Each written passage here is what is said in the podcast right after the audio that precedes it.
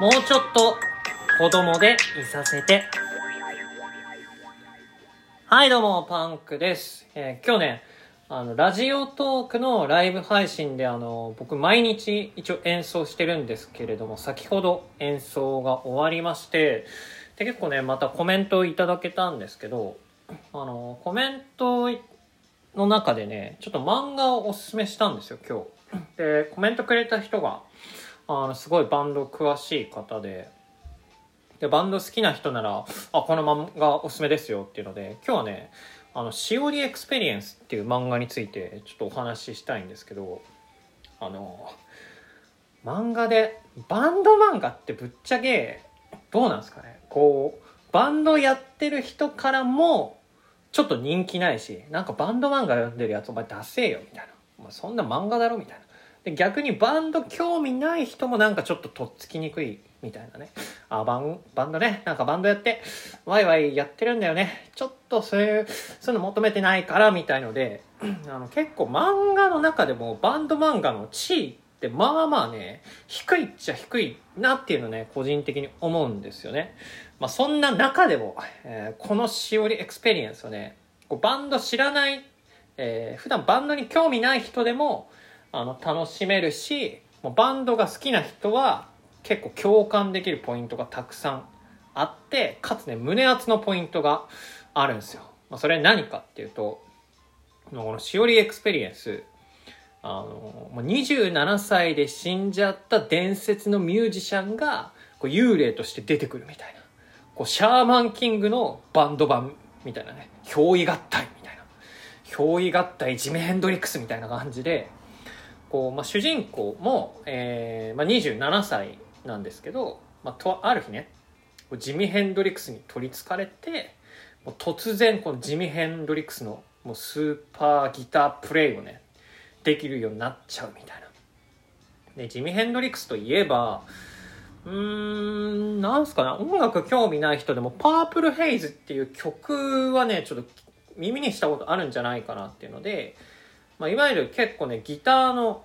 リフっていうんですかね。こう特徴的なフレーズで、まあ、かなりこうサイケデリックっていう表現があるんですけど、こう耳に残るようなフレーズをあのたくさん作った人ですね。まあ、そういうギターの神様的な人が、えーこう主人公に乗り移って、まあ、いろんなライブをこなして成長していくと。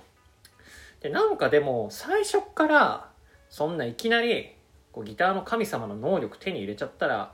なんかちょっとつまんなそうじゃねみたいなのもねあると思うんですね。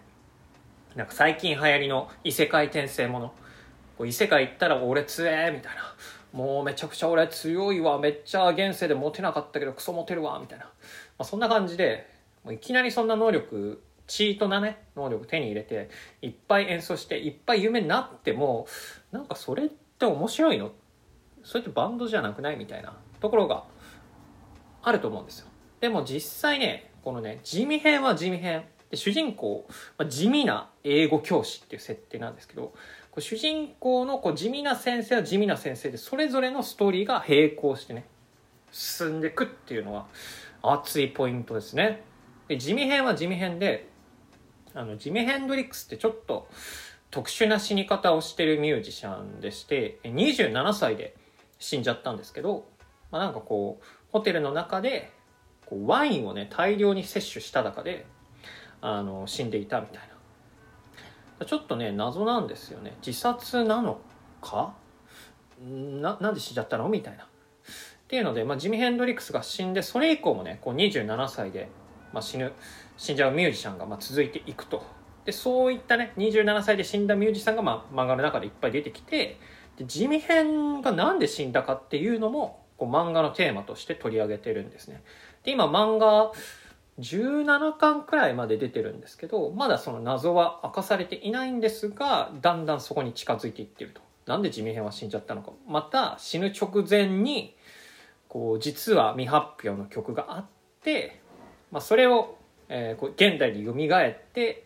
こう自分以外のねこう伝説のミュージシャンとバンド組んで、まあ、それを、まあ、リリースするというか人前で演奏すると。でそのバンドメンバーがねあのカート・コバーンとか出てくるんですよ。ニルバーナの。でニルバーナと、えーまあ、ジミ・ヘンドリックスというか、うん、カート・コバーンとジミ・ヘンドリックスがしゃべるっていうね。もう結構想像つかないっすよね。何しゃべるんだこの2人みたいな。で実際劇中もまあギターで語り合うみたいなので、まあ、ちょっと分かり合ってくっていうちょっとと音楽好きな人なんで結構夢の展開だと思うんですよね、まあ、アメアベンジャーズじゃないですけど、まあ、そんくらいのなんかビッグネームが他にも出てくるんで、まあ、そこがまずねあの楽しめるポイントと。で地味な英語教師のストーリーもね熱いんですよ。僕はそっちの方が特に好きなんですけど主人公も主人公で結構バックボーンがあって、まあ、家がすごい借金をしてて、まあ、お兄ちゃんがこうプロのミュージシャンを目指してたんですけど、まあ、悪徳プロデューサーに騙されていて、まあ、多額の借金を背負う。えそして夜逃げしちゃうと。で家族にはこう多額な借金が残されてそれをまあコツコツ返済していたと。だからこう家の中でバンドをやるっていうことは結構禁忌なんですね。あのなんだけど、まあ、やっぱり好きな、えー、楽器がやりたいっていうので、まあ、学校の生徒とバンドを組んで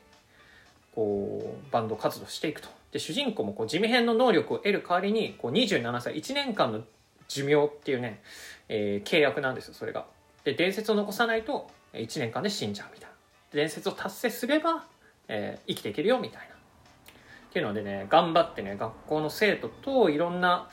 ライブをこなしていくんですけどここがね結構ねいいポイントであのファーストライブがね結構初めの方でやるんですよ、まあ、そこで超失敗するっていう。だかバンドものだったらファーストライブってなんかうまくいきそうじゃないですか。なんかあいつギターの天才だ、あいつめちゃくちゃ歌うめ、なんか観客の心を掴んでるみたいなノリで進むかと思うんですけど、こう、こう一番ね、怖いの、これね、バンドやったことある人は超わかると思うんですけど、こうやってる側はめちゃくちゃノリノリなんですよね。ライブ楽しもうぜっつって、もういいライブにしよう、もうオリジナル曲最高だよみたいなノリで出てって、演奏してったら、こう客席の反応が全くないみたいな。これね僕めちゃくちゃ共感できてなんか全く同じことをあのやらかした経験がありまして本当ね思い出しただけでマジでトラウマになるレベルなんですけどでもバンドやってる人ならね絶対ねそういうライブって当たると思うんですよ。特にうんなんか本当にゴリゴリにやってる人は多分なんとか、えー、なるパターンも多いと思うんですけどなんかこう友達と初めてノリで出ました。特にちょっと痛いノリを持ってる人。僕もそうなんですけどは特にねそういうねなんか最悪の状況をね絶対経験したことあると思うんですよね。だからそこをまずね経験してバンドのストーリーが始まるっていうのがめちゃくちゃ熱いというかもうそれがずっとトラウマとしてあのバンドのねその後の進展にずっとね関わってくるんですよ。その失敗が。そっからみんなどう立ち直るかみたいので進んでいくっていうのがめちゃくちゃ熱かったですね。で僕の失敗談で言うと、うん、それこそオリジナル曲作って、まあ、友達とスタジオで練習してみたいなことやってて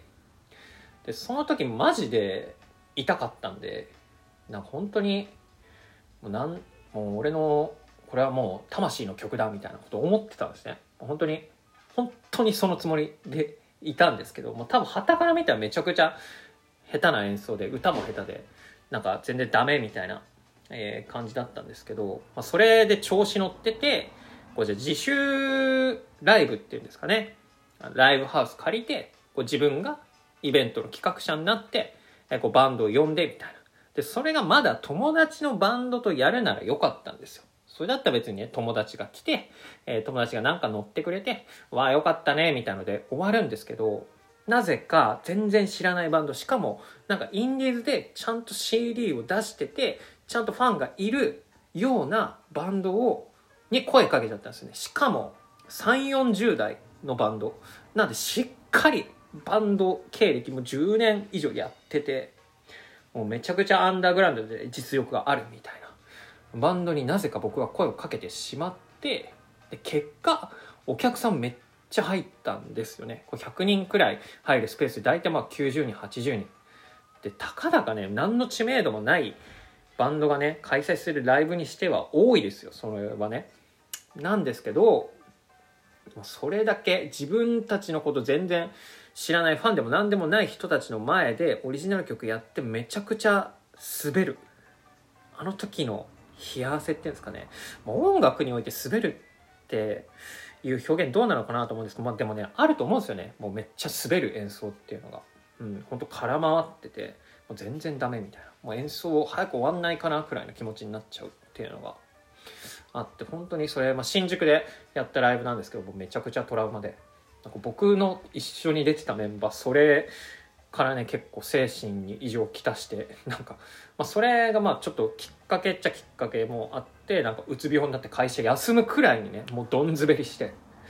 まあ、ある意味それがあっあったからねあの僕も結構頑張ってやろうとかって思うきっかけにもなったんですけど、うん、めちゃくちゃもうそれをね常に思い出しているっていうので。だやっぱりバンドにとってこうオリジナル曲を作って人前に出してそれが全然受け入れられないあ自分たちの中で盛り上がってただけだったんだあ誰も興味ないんだっていう気づくっていうね。それがやっぱ絶対一つのプロセスなんですよね。そこがすごい深掘りされているので、まあ、逆にそれをね乗り越えていった時の感動がねめちゃくちゃあって。で同時にインディーズでね売れないバンドとかもライバルで出てくるんですよ。そこもしっかり掘り下げてあ10年やって全然売れなかったけど俺たちはみたいなの。でそこがマジで泣けますね。本当に熱いっす。で最初はやっぱりね漫画のノリなんですけど関数重ねるごとに本当に音楽的なねあの切り口というか表現もすごい多彩になって迫力もあるしもうめちゃくちゃ熱いんでぜひねこうバンドが、えー、好きだよあのカート・コバーンとかねジミ・ヘンドリックスとかも結構聴いててっていう人は、えーガンガンかな？ガンガンのコミックスで、あの、しおりエクスペリエンスという漫画結構17巻、18巻くらいまで出てるので、ぜひ読んでみてください。以上、パンクでした。えよかったら番組のフォローお願いします。